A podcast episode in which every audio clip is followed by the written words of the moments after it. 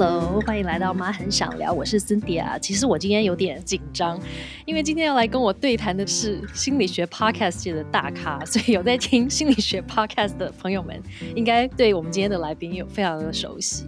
那今天我们的来宾是哇塞心理学的创办人，还有总编辑蔡宇哲博士。那宇哲是中正大学的心理学博士，还有他也是作者。一直都很喜欢从科学的研究的角度，还有生活运用方向来分享有关于心理学怎么用在生活里面。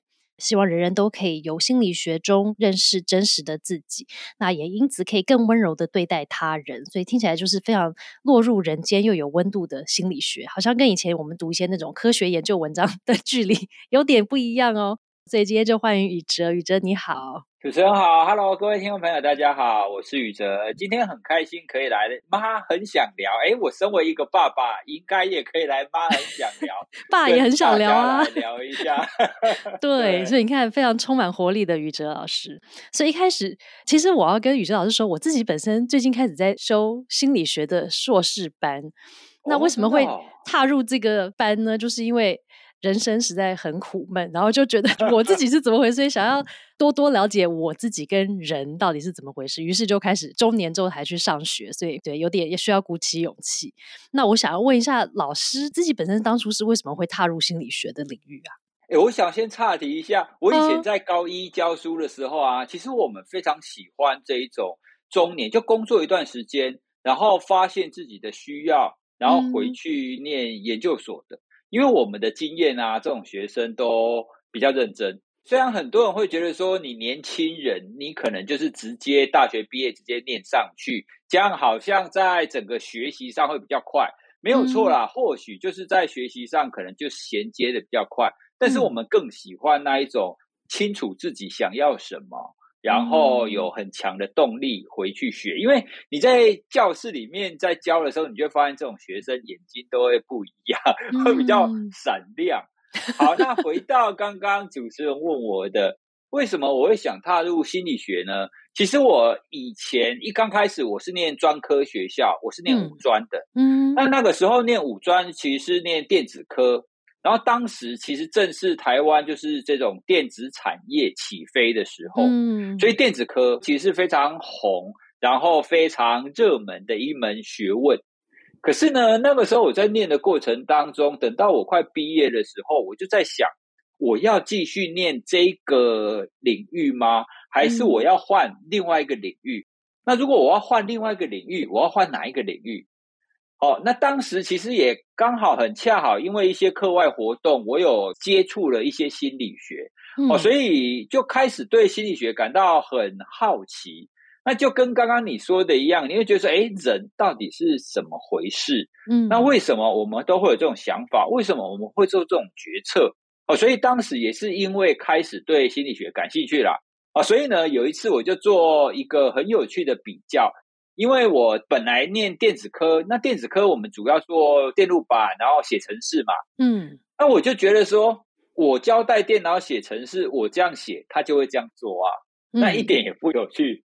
可是人呢，人你给他这样子的一个输入讯号，可是他不一定会给出你要的那个输入讯号，因为人会有的可能性会非常多种。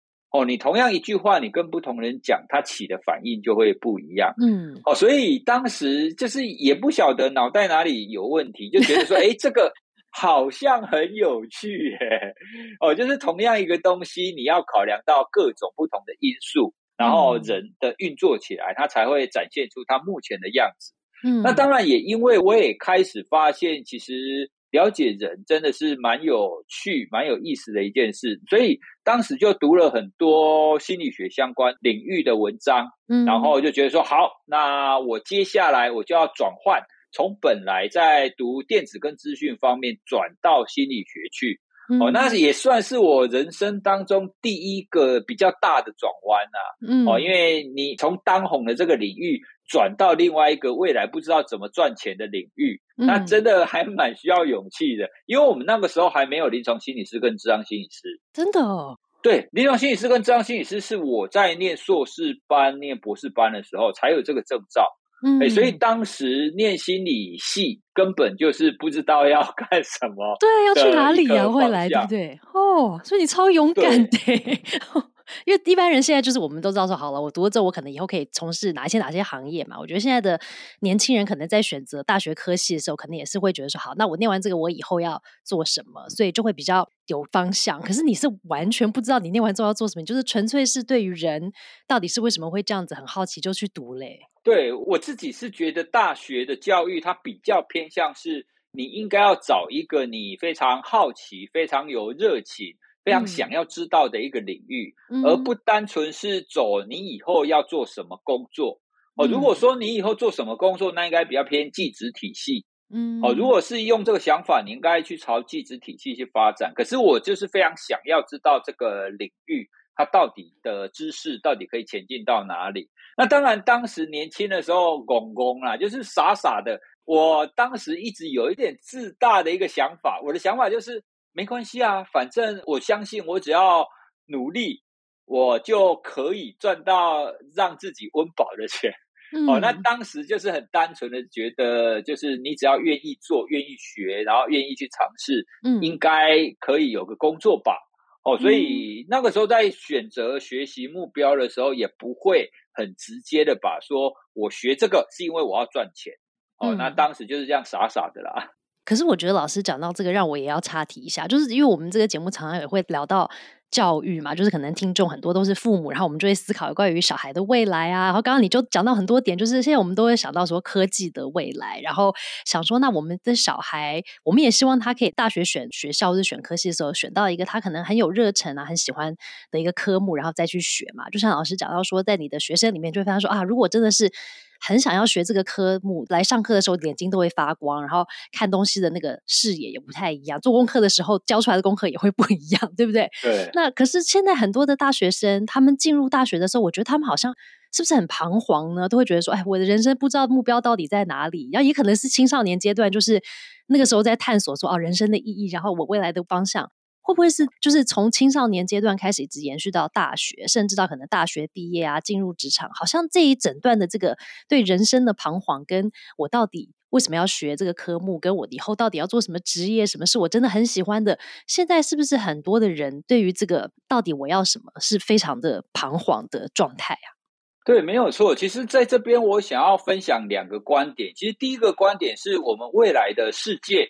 或者是说，我们未来的社会，它会越来越多元，它会越来越复杂，嗯，哦，所以所谓的选择这件事情，不太像我们以前小的时候说，好，你只要考上大学，考上大学，你好好的学习，你以后就会有一个工作嘛，嗯，其实这样子的一个观念是源自于我小的时候，哎，那很久以前，那应该是三十多年前的这样子的想法。嗯，可是呢，因为我们的社会整个变动太快了，整个进步太快了，嗯，所以你现在你所想象的这个工作，到未来的时候，其实不见得是这个样子，对。哦，所以我们很难在孩子还小的时候就跟他说，你只要学这个，你以后就一定会平步青云啊，或者是一定不用担心什么。我觉得在未来的社会是做不到的。所以这个是第一个，其实环境发展它本来就会有这种现象，我们不应该太小就帮孩子做定型。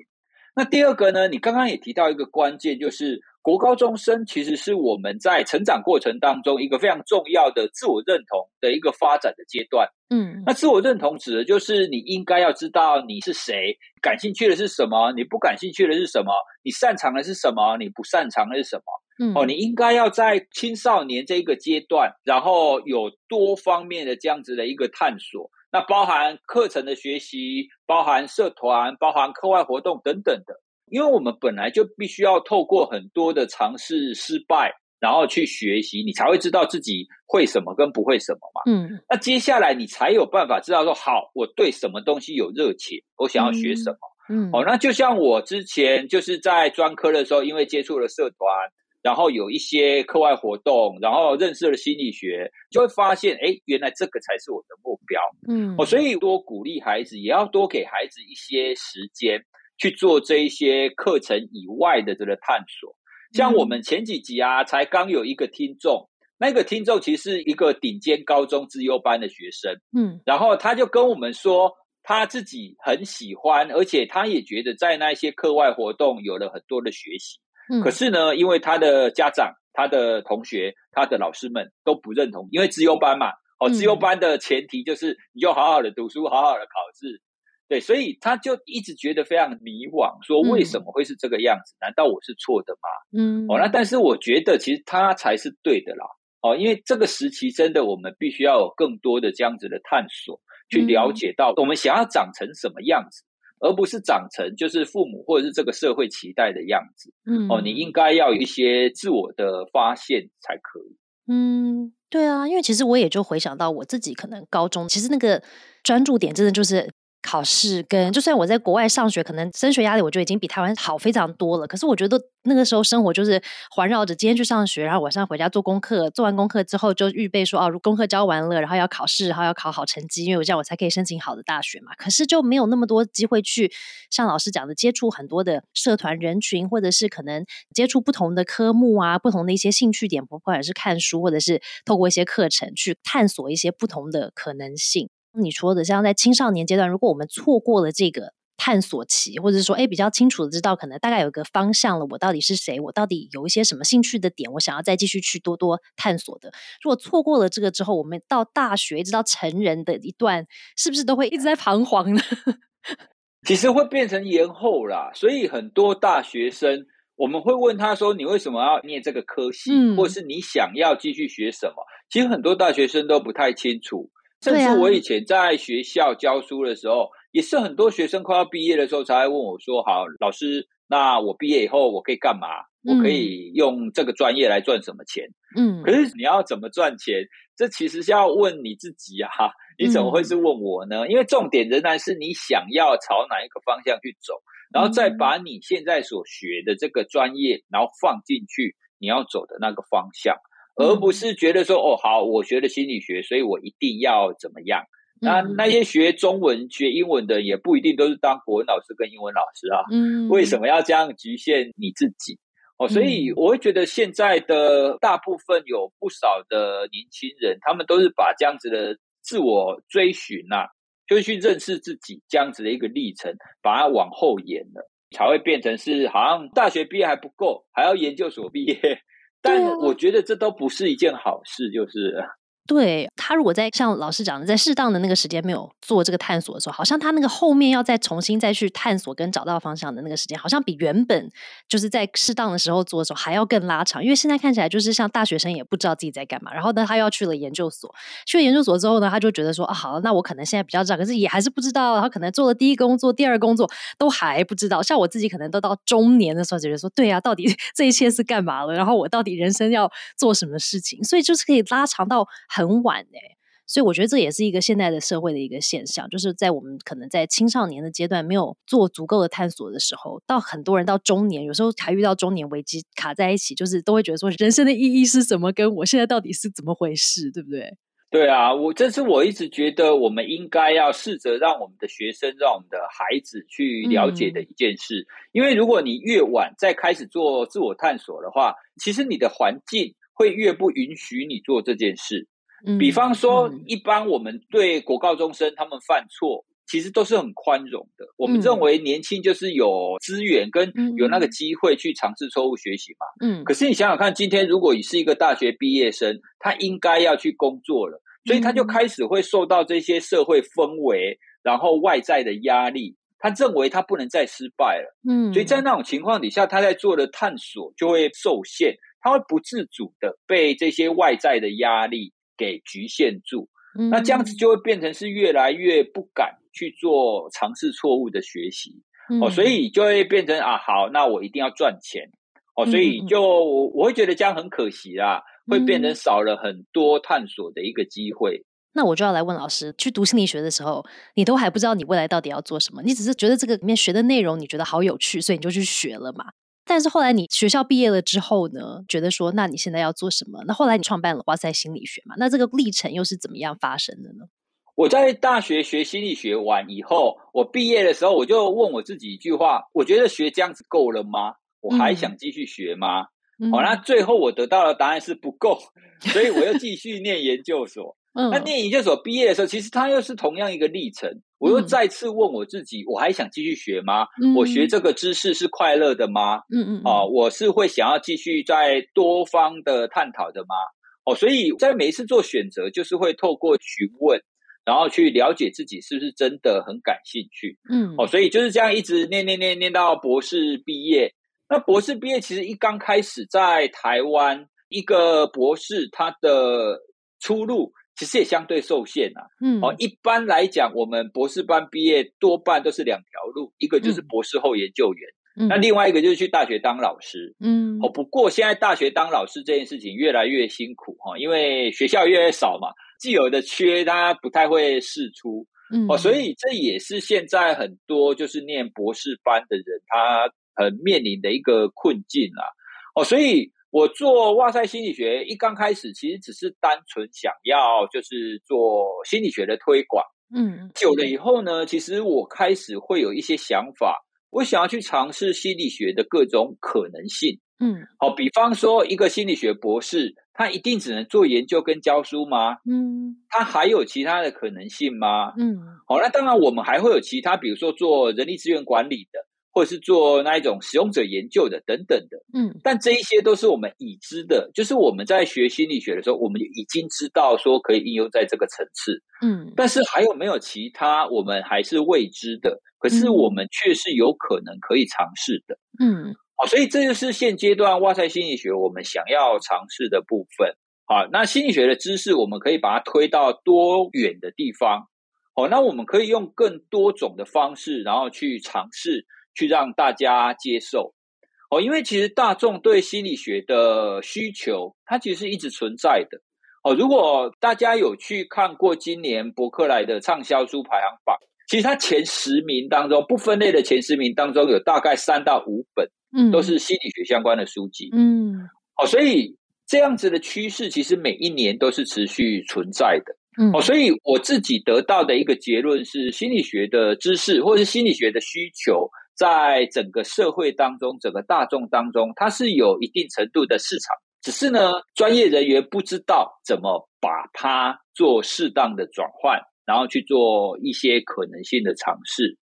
哦，所以这也是我们现在努力的目标啦。看看这种心理学的知识，我们可以推到多远，然后我们可以用各种不同的可能性的方法来做一些商业的变现。嗯，那简单的讲，就是让心理学专业者可以有更多的收入，可以有跟大家就是分享心理学的可能性啦。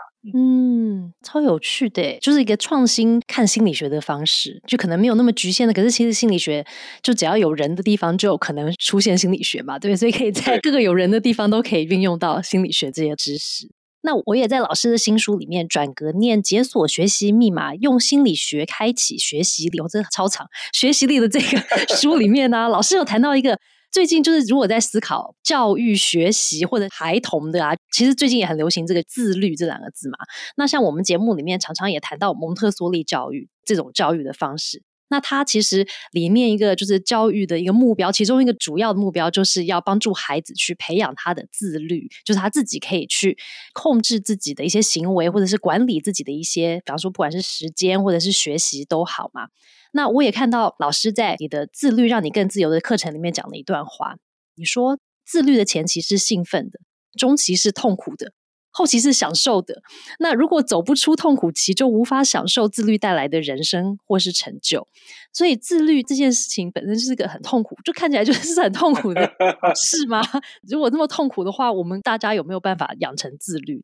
其实自律在每一个人的解读上，可能都会有一些差异的。那在心理学的解读上，它比较单纯，会是我们长期来讲有一个目标，那这个目标呢，对我们来讲是好的。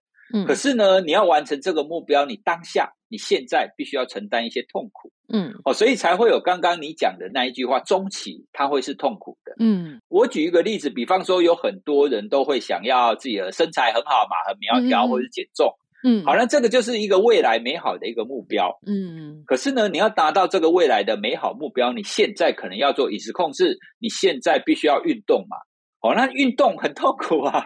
现在这么冷，你就要出去跑步，对不对？所以这个就是现在当下你会处于这个痛苦的状态，而这个痛苦的状态你必须要持续一段时间。嗯，你才有办法到后期享受你就是美好身材，或是享受你运动这样子的一个活动啦。哦，因为像我在培养跑步习惯到后来，我自己会觉得运动本身它就会带给我一些享受，嗯，而不只是运动带来的后果。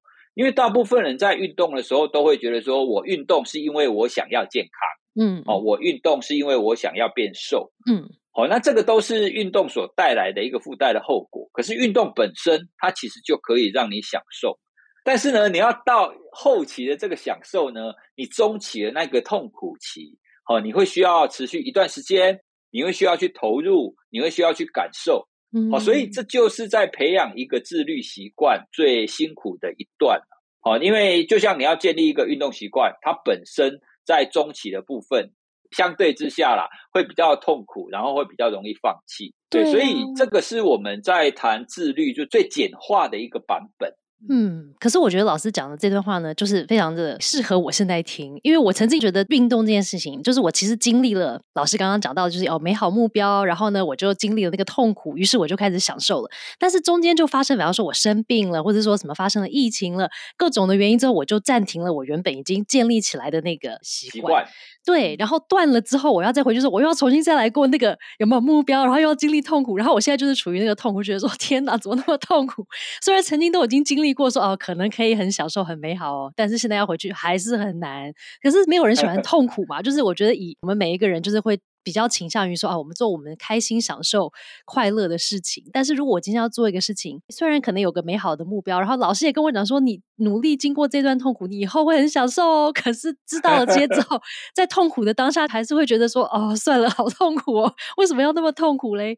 那那种状况的时候，我们该怎么办呢？我们怎么帮助自己度过这个痛苦的阶段？于是我们才可以达到老师讲的那个享受啊。其实我们线上课程所发现的那一些心理学的策略，那多半都是要帮助我们度过这个痛苦期啦。嗯嗯，因为你想后期是享受的啊，前期是兴奋的，啊 所以这两个都是让你有正面感受的，你就不需要去协助了。嗯，好，那我跟大家分享两个我觉得很有意思、帮助度过痛苦的方法。嗯，那第一个呢，其实我们在说度过痛苦这件事情，它。会有几个层次啊？一个层次就是降低你现在做这件事情的痛苦。嗯，好，那你要怎么降低呢？心理学当中有一种我们称它为诱惑绑定法。嗯，那诱惑绑定法的意思是，比方说跑步这件事情对你来讲是痛苦的。嗯，那你可不可以在跑步的同时加一件你觉得是开心的事情？嗯，好，那这样一正一负，那就会让你的这个痛苦减少了。好，比方说。我从疫情开始，我就买了一台跑步机，嗯，然后就放在我们家的客厅，嗯，哦，因为疫情严重的时候，你不太能够出去跑嘛。那现在呢，很冷，跑你可能也会觉得说啊，好累哦。那跑步机呢，其实有很多人就是跑步机放在家里，然后就放在那边吊衣服。我们家的跑步机很常用，因为呢，我就把它放在我们家客厅正对电视的地方，嗯，然后呢，我会把我最想追的那一部剧。嗯，留在跑步机上看，嗯，哦，所以呢，如果我想要看这一部剧的下一集，我就一定要上跑步机去 边跑边看。对，所以因为很多人你在跑步的时候，你多半都会执着于你跑步痛苦或无聊或者是不舒服的地方。嗯，那这个时候，如果你有另外一个让你很期待的比较正向的事情的话，你会觉得做这件事情没有那么痛苦。嗯，哦，所以呢，这种在痛苦的当下，你连带放一个让你开心的事，那这种呢，在心理学上就称为诱惑绑定法，就是你放一个诱惑在那边，嗯，哦，那就可以让你的痛苦变得比较低一点。那另外一种呢，我也要推荐，那是度过中期痛苦期蛮好用的一个方法，嗯，就是你尝试的去记录你所做的这个习惯。像我除了用运动表，然后我会记录我每一次的跑步运动之外，我也会记录我每天走了多少步。嗯，哦，那当时我会有每天一万步的这样子的一个习惯的建立。嗯，好，那可是等到这个一万步连续已经超过一百天的时候，嗯，其实我会变成是我不愿意让这个记录中断。嗯，你想嘛，我已经连续一百天了哦，那今天我只要再走五千步。我就可以踏入一百零一天，嗯。可是呢，如果我不走，我就会中断这一百天的记录。嗯，你会有一种沉没成本的感觉，就是我已经付出那么多了，我已经连续那么久了啊，所以呢，我其实是透过记录之前，我曾经连续四百零二天，我都每天都超过一万步以上。嗯嗯，哦，会持续这么久，就是因为我不想让这个记录中断。嗯，那另外呢，我想要跟听众朋友分享，其实这个记录的魔力，在美国，它有一个让我非常震惊的例子。美国有一个每天跑步协会，那这个协会呢，鼓励参加协会的人每天都要跑一点六公里，就一英里，哦，就至少每天要跑这样，每天哦，建议你不要中断。好，那大家来猜一下，你觉得在这个协会当中，每天跑步持续最久的记录是多久？最久哦，都一点六公里哦。对，每天一点六公里，一点六不多哎，可能可以十年哦，至少十年吧。十年，所以你应该是属于比较有运动习惯的人，你可以猜比较远。大部分，大部分我去外面做讲座的时候，他们都大概猜三个月啊，几个月。不过他的记录是五十二年啊！天哪，好难想象吧？五十二年一点六公里，从我还没出生的时候就开始跑，对，而且他是每天跑。对，我们去想一下，到底是什么样子的动力可以让一个人每天都愿意去跑一点六公里以上？因为他也没有奖金啊，也没有人会颁奖牌给他啊。嗯，可是他就是因为想要让这样子的记录持续下去，所以他会持续愿意做。哦，所以这个也是我们通常在建立好习惯的中期，我们会非常推荐大家可以去记录你的这个好习惯的持续。哦，因为它就会持续带给你这样子的动力，那让你这样子的动力越强，它就会变成是你那个长期的目标就越美好嘛。嗯，哦，因为刚刚我们讲的自律，一个是你长期的美好，一个是当下的痛苦。嗯，哦，所以诱惑绑定法是降低你当下的痛苦。嗯，那这个记录的魔力呢，是提高你未来的美好。哦，因为它就会让你很想要继续完成这件事。哦，所以就是心理学上有很多的这种大大小小的策略啦，嗯嗯，然后这些策略我自己大部分都用过，因为我在建立运动习惯的时候，我就很好奇，到底为什么建立运动习惯这么难？嗯，我很想要把心理学的策略应用在自己身上，所以我只要看到有一个方法，我就会想要去试看看。这也说起来，其实学心理学就是有这个好处啦。你想要做什么啊？你想要做自我探寻，你想要帮自己建立好习惯，反正你就自己去读书嘛。那读完书以后，然后你就自己来试看看，你就觉得生活就是充满了乐趣，就是这样。生活就是一场实验，就对了，对不对？心理学实验就在自己生活中 做起来。但老师刚刚提到那个。跑步的例子让我觉得很有趣的就是，是不是我们设定的那个每一天的目标不能设的太大？就比方说你刚刚讲的，每天跑就觉得，哎，听起来好像我再累，我再不想跑，我可能一点六公里都可以。可是如果像我每次都设说，我一定每天要跑五公里，那我真的很累的时候，我就觉得说，哦，算了，五公里我真的 跑不动，那就干脆不要去好了，我明天再来。可是如果这样子一直明天下去之后，这个习惯就断掉，然后就很难回复了嘛。所以我们在设定这个目标的时候，是不是它也是有技巧的呢？对，没有错。你说的那个也是我们在谈自律、建立好习惯当中，我们前期一定会讲的，嗯就是你的目标千万不要设太高。嗯，哦，如果你是一个没有跑步习惯的人，你一刚开始就要求自己要跑五公里，嗯，那其实很痛苦的。对那但是呢，你刚刚讲的，就算我现在有跑步习惯，嗯，可是呢，在有跑步习惯的情况底下，我也不见得每一次我的心情都愿意跑五公里。对，所以我给我自己的方法就是：哦，我现在心情不太。太好，嗯，可是外面又好冷，那我应该要跑步怎么办？嗯，所以我会先告诉我自己啊，没关系啦，你出去跑个一两公里，那跑不完用走的啦，用走的也可以，我都会给我自己这样子的一个承诺。你不一定要跑五公里，你可以跑跑走走，那你跑中段也没有关系。嗯，可是呢，当你有跑步习惯之后。你会很有趣，因为你跑了之后，你就会哎，好像还不错嘛。嗯嗯。那你的那个感觉，你就回来。就之前你跑步觉得不舒服的那个感觉会回来。哦，所以我大部分的情况底下，只要我愿意动起来，只要我愿意开始就穿上这个运动服，然后在跑步机上或者是出去外面的话，我大部分都会跑完五公里。可是我中间可能有的时候会跑跑停停啦。哦，那状况好，我就会全部跑完。那状况不好呢，我就跑一公里，然后休息个一百公尺。嗯，对，就不管怎么样，你就开始动起来。我觉得这个是最关键的一个地方。对，因为但有时候动起来就会比我们。出门之前，我们可能设想的很负面，就是说啊，又冷，然后我今天又累，我心情又不好，然后我腿又酸，应该跑不起来吧，就算了。可是如果一旦动起来的时候，其实就发现说，哦，好像没想象中那么糟，对不对？也没那么冷，因为我热了，然后腿也没那么酸，因为松了，所以就反而跑一跑就可能可以做完。对啊，你看我今天跟你录，我就真的穿着运动衣，因为我一心就觉得我等下录完我就要去跑步。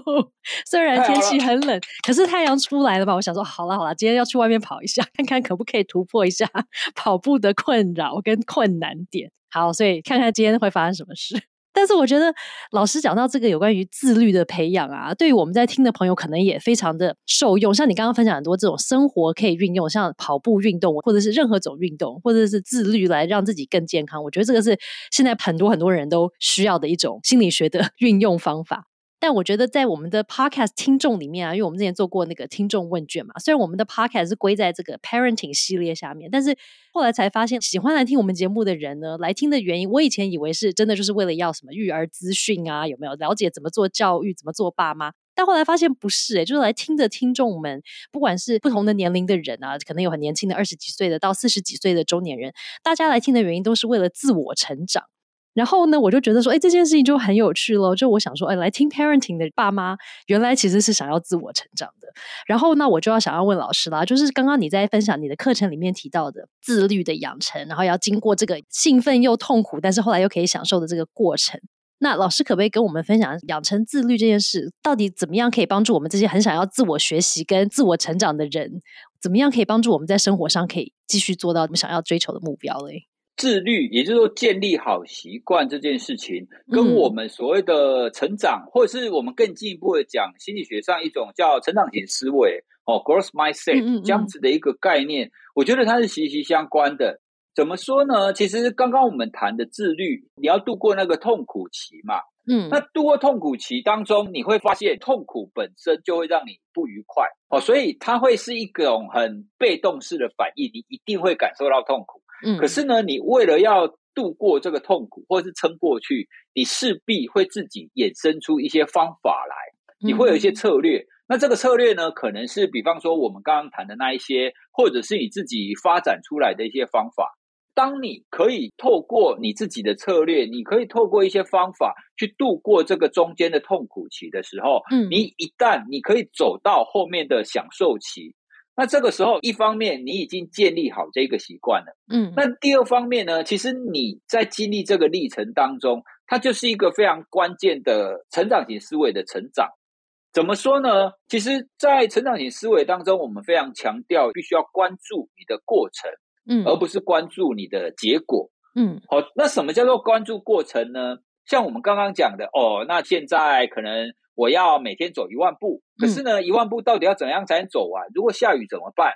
那如果很冷怎么办？那如果我要出差怎么办？嗯，哦，所以就会有很多阻碍你完成一万步的这些因素嘛。嗯，好，那你为了要克服这些因素，你就会有一些方法，你就会把它解开，说哦好，如果下雨我就在家走，那如果出差我就怎么样？嗯嗯嗯，哦，所以这就是过程，你就会在这个过程当中，你会发现你有很多的解法。你会发现，你衍生了很多的策略去降低你过程的这个痛苦。嗯，那一步一步解完之后，当你最后到享受期的时候。这个时候，你的关键不会是只有说哇，我现在变苗条了，哇，我现在有那个运动习惯了。嗯，你回顾过去，你一定会非常骄傲，说我当时遇到了什么痛苦，我当时遇到了什么挫折，然后我是怎么跌倒，我是怎么爬起来的。嗯，好，那这个就会变成是你接下来你要做下一个学习，你要做下一个成长的很重要的一个基石。嗯，哦，因为你会相信。我是可以克服这个困难的，我是可以克服这个挫折的。嗯，哦，所以这样子的一个经验的累积，我觉得是非常重要的。简单的讲，这个经验的累积就很像是我们爬山一样啊。如果大家有去登过那种三千公尺以上的山，哦，你会知道爬山其实不容易啊。你要背食物啊，还有很冷，然后度过那个高山海拔不断的改变。嗯，所以过程。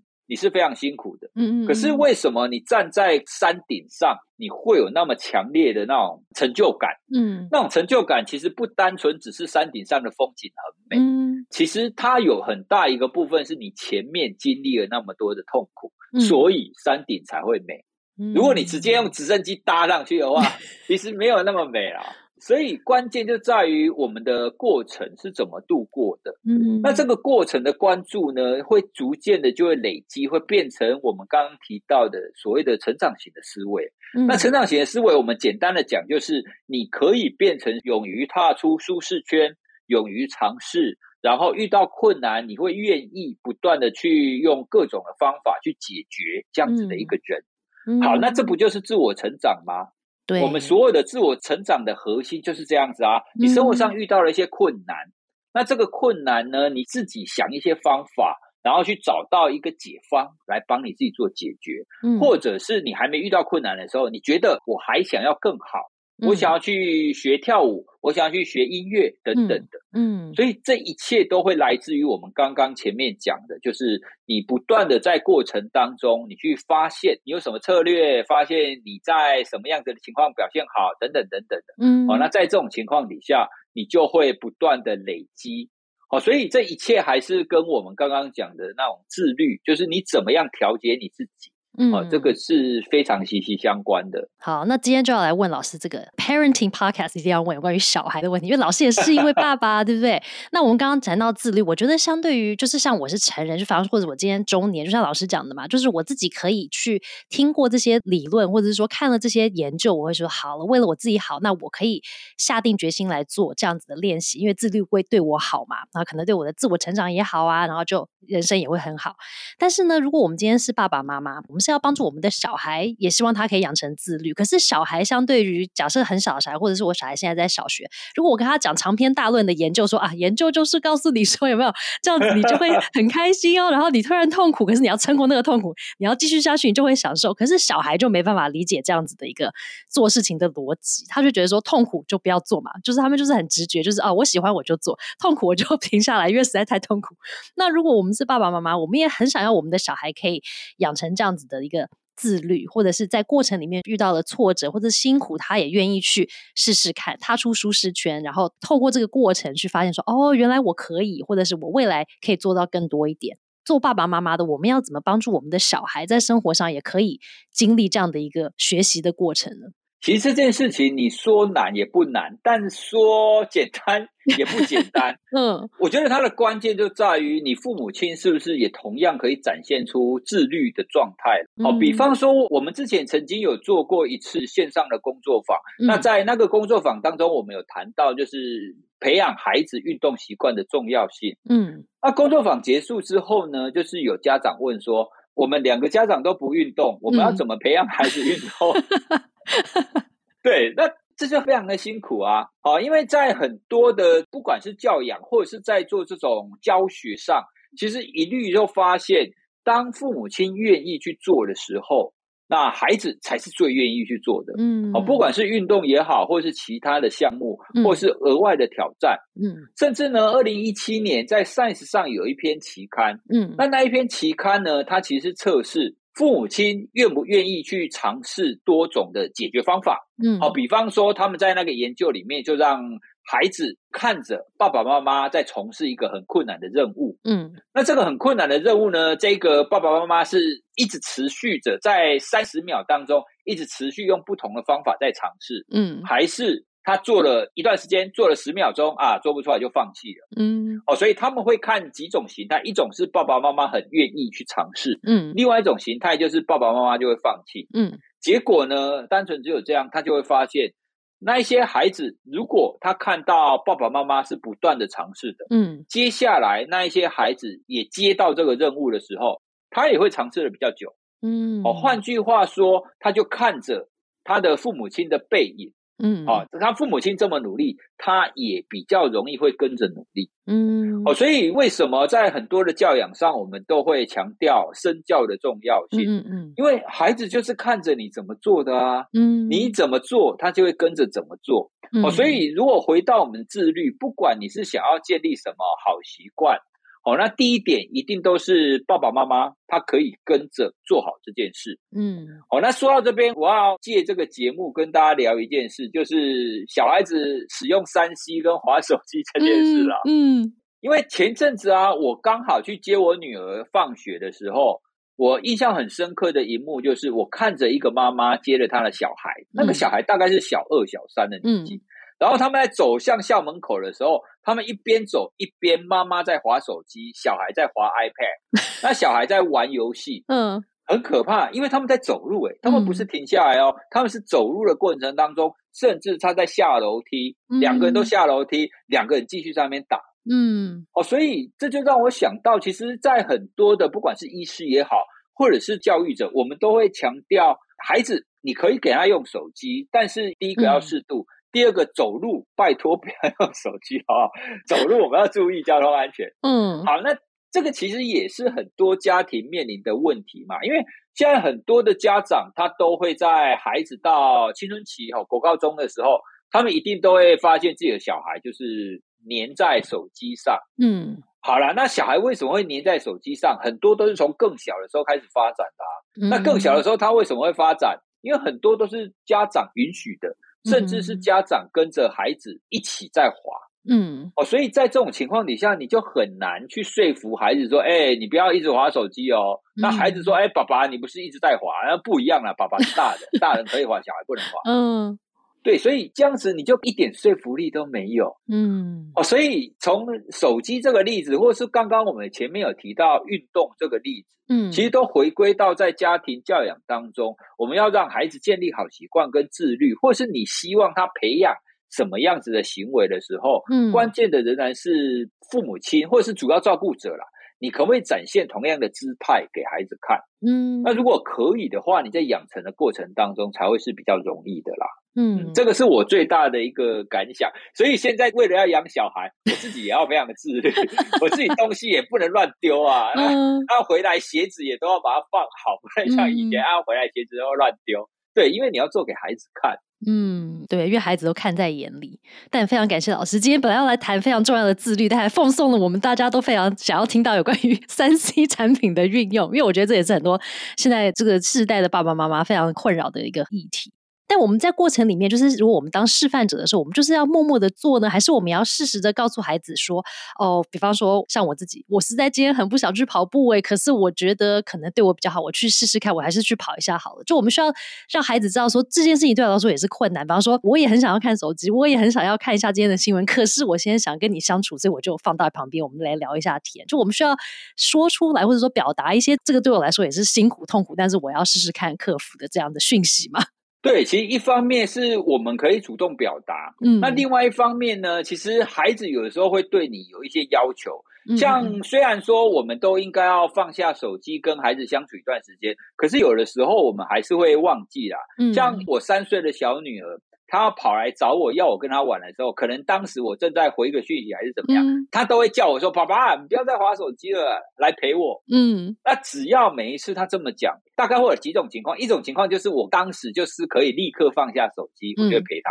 嗯，那第二种情况是，我会跟他讲，我现在在做什么事，我大概几分钟以后我就可以去陪你。嗯，好，你可以告诉他说，我为什么现在在做这件事，而你的要求我知道了，我等一下就放下我现在做的这件事，然后去陪你。嗯，对。那同样的，你可以让孩子知道什么事情才是重要的，嗯，什么事情才是应该要做的，嗯。哦，所以其实，在日常生活中有非常多的这一类的互动啊。嗯，那我们如果在生活当中，你可以不断的觉察，然后不断的去想，你觉得最好的形态是什么样子？嗯，那你试着在生活当中多多跟孩子一起。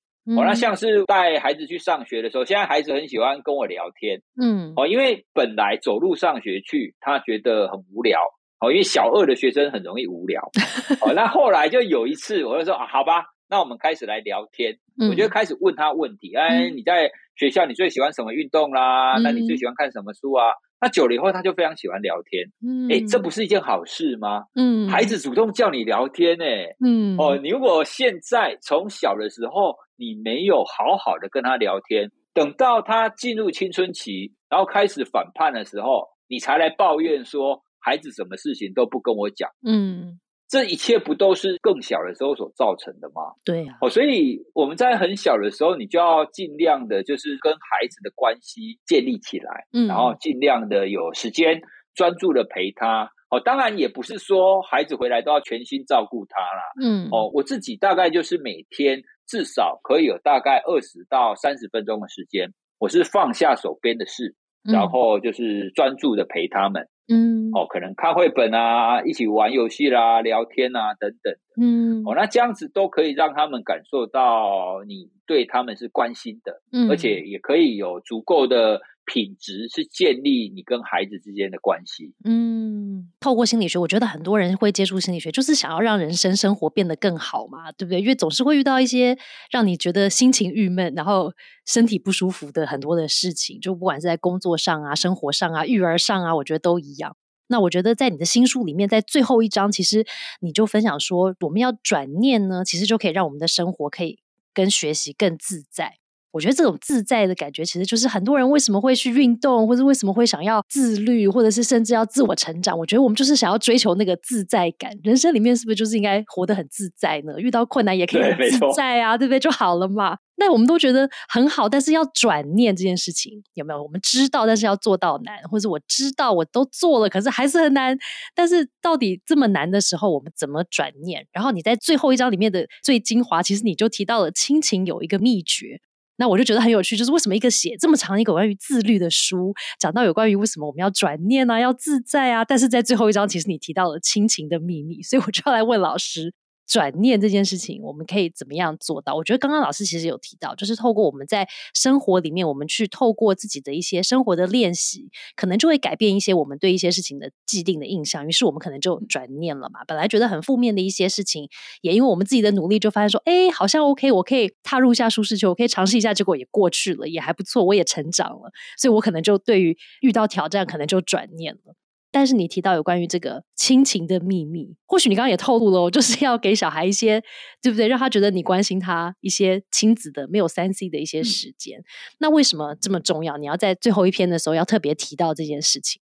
其实所谓的转念，我自己不太会用转念这样子的词，嗯我自己会更倾向于告诉我自己说，你要去看见，你要去发现更多的选择。嗯哦，其实转念的概念是你必须要先看到另外一个选择，嗯然后呢，你试着去接受，或者是试着去尝试另外一个选择，另外一个可能性嘛，嗯，对不对？哦，所以很多人会卡在那边出不来，很痛苦。嗯？哦，在钻牛角尖。嗯哦，那大部分就是他没有试着去看到还有其他的可能性啊。嗯好，比方说，我有一次在跑步的时候，因为我一刚开始在练习跑步的时候，我会沿着我们家附近的一个河堤跑。嗯嗯嗯那河堤的风景很美，嗯但是呢，我觉得最大的一个缺点就是它会有红绿灯。嗯哦，所以一刚才跑步的时候，你很讨厌遇到红绿灯停下来，嗯你觉得诶我跑跑的正嗨，你给我停下来。嗯哦，所以一刚开始我遇到红绿灯，我是讨厌的。嗯可是后来呢，等到我跑步的距离越来越长，我变成喜欢红绿灯了。哦，因为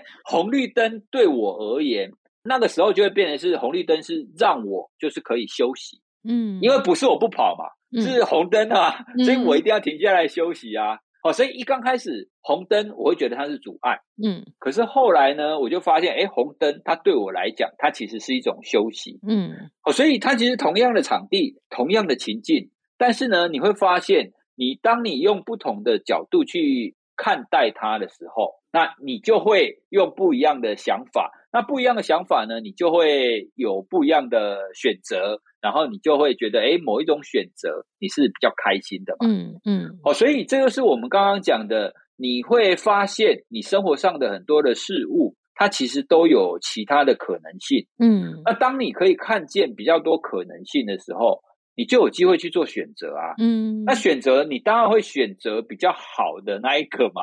你现在这个选择很痛苦，那你看到了哦，有另外一个比较不痛苦的选择，那你就会转过去啊。嗯嗯嗯那这个其实就是我们转念的历程哦，所以我自己会解读转念是一个结果啦。嗯哦，就是你一定有一个更好的选择嘛，所以你转过去啊。嗯，那你在这个结果前面，你会先需要去练习、去发现、去看到你的很多的行为，或者说很多的念头，它其实都是有第二个选择的。嗯，你不必然一定要聚焦在现在这个念头里面。嗯嗯，对啊，所以我觉得心理学是透过很多的理论，或是透过很多的科学，让我知道，其实原来生活当中这么多的事物，它其实都有另外美好的一面，或是另外不美好的一面。嗯嗯嗯。哦，那哎，我想到一个例子，我很想要跟大家分享。嗯，因为我是透过走一万步的这样子的习惯，我会变成是。我很愿意搭乘交通工具，大众运输，再搭 U bike，然后再走路。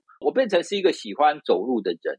可是呢，有很多没有走路习惯的人，他们就会觉得说：“哇，走路好累。”嗯，那走路很辛苦，走路很花时间。嗯，好，所以这种情况底下，你的选择就会变成是因为我要最省时间，所以我一定不能选择走路嘛。走路就是不好的啊，因为它花时间。嗯，那但是呢？这种选择就在于他没有看见走路有帮助的地方，嗯，好，因为我们随便举很多啊，走路第一个它就是可以让你放松，那第二个走路它可以让你有肢体活动嘛，那第三个呢，其实也是非常重要的，可以有助于你的思考，有助于你的灵感跟创造力。嗯这个在心理学研究上面就有发现了，你单纯的走路就可以让你变得比较容易启发灵感。嗯，所以很多时候我在写文章的时候啊，我其实都是边走路边写文章，我就拿着我的手机。然后我走一走，想到什么，我就用手机用语音输入的方法，然后打下来。嗯，然后走走走走走走，那打了大概几百个字以后，我再坐在电脑前面做比较详细的编修。嗯，哦，所以刚刚我们讲的这个就是走路这件事情，它会带来的好处。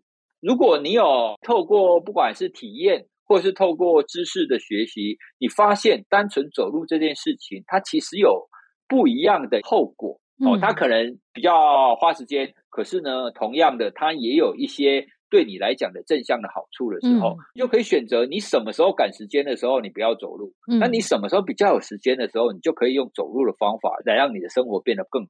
嗯，哦，所以这是我一直觉得心理学可以带给我的其中一个非常大的一个好处啊。知道我们的行为不会是只有一个可能性，嗯，它其实有非常多的可能性。那你越多的可能性呢，你就越多的选择。你越多的选择呢，你的生活就会越开阔。嗯，哦，所以这个是我一直想要，就是透过哇塞心理学可以跟大家分享的部分。嗯，谢谢老师，最后也帮我做了总结耶。因为真的就是，对生活真的就是，如果发现有很多的可能性的时候，就不会。